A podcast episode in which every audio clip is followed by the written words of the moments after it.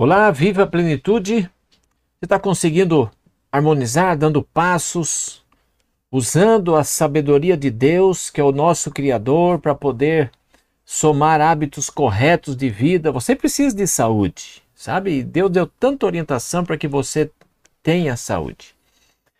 Bom, nesse momento aqui, eu convido você para a gente refletir sobre a questão da terceira refeição.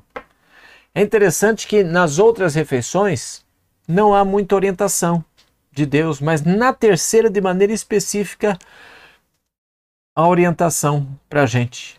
É? Então, a terceira refeição ela tem uma importância muito grande para a sua saúde. Há um ditado muito conhecido que diz assim: olha, de manhã coma como rei, no almoço como príncipe e à noite como mendigo. E isso é para dizer justamente da quantidade, né, que você. Mas boa parte das pessoas invertem isso. Eles comem de manhã como um mendigo, sai correndo para o trabalho. No almoço comem como um príncipe e à noite comem como um dois reis. Não é só um, não, dois, né? E olha, mas esse hábito que tem se formado não tem sido muito bom para as pessoas, né? Então, ah, com isso, as pessoas não têm um sono reparador e não descansam. Conselho sobre regime alimentar, página 176, diz assim: olha, o jantar, quando muito cedo, incompatibiliza-se com a digestão da refeição prévia. 5 a 6 horas de intervalo, lembram? No anterior vimos isso. Sendo mais tarde, não é digerido antes da hora de deitar. Assim, o estômago não consegue o devido repouso. Então, é um cuidado que a gente tem que ter ali. Então, se a primeira refeição é às 7 da manhã, o melhor horário para o almoço é 12, 13 horas. E aí, respeitando o intervalo, ali você vai ter a terceira refeição por volta das 18 horas.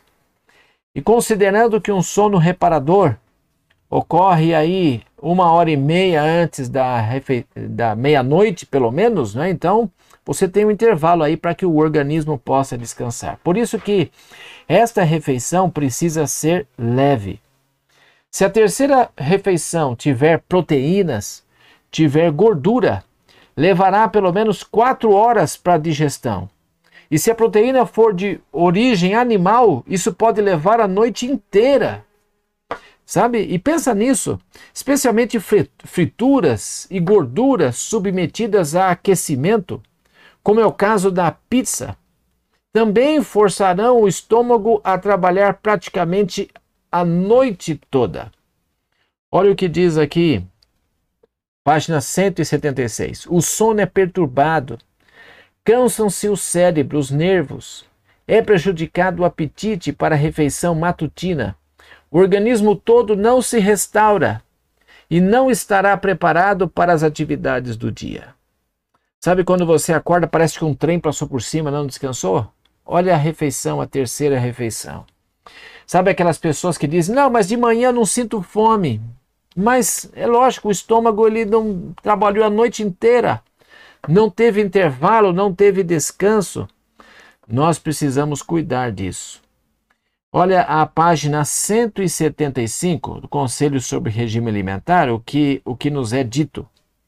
Diz assim: o trabalho da digestão não deve prosseguir em tempo algum das horas do sono.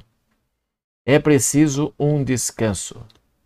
Então, o Conselho sobre Regime Alimentar, ainda página 431 e 32, dá algumas sugestões, né? Bolachas de sal, pão torrado, frutas, bebida de cereal são alimentos apropriados para a noite, não é? Então use isso. Você pode tomar também uma sopa, por exemplo, não é isso, um chá com torradas, mas há um conselho específico para isso, como nós vimos sobre a terceira refeição, que ela precisa ser leve. Faça isso.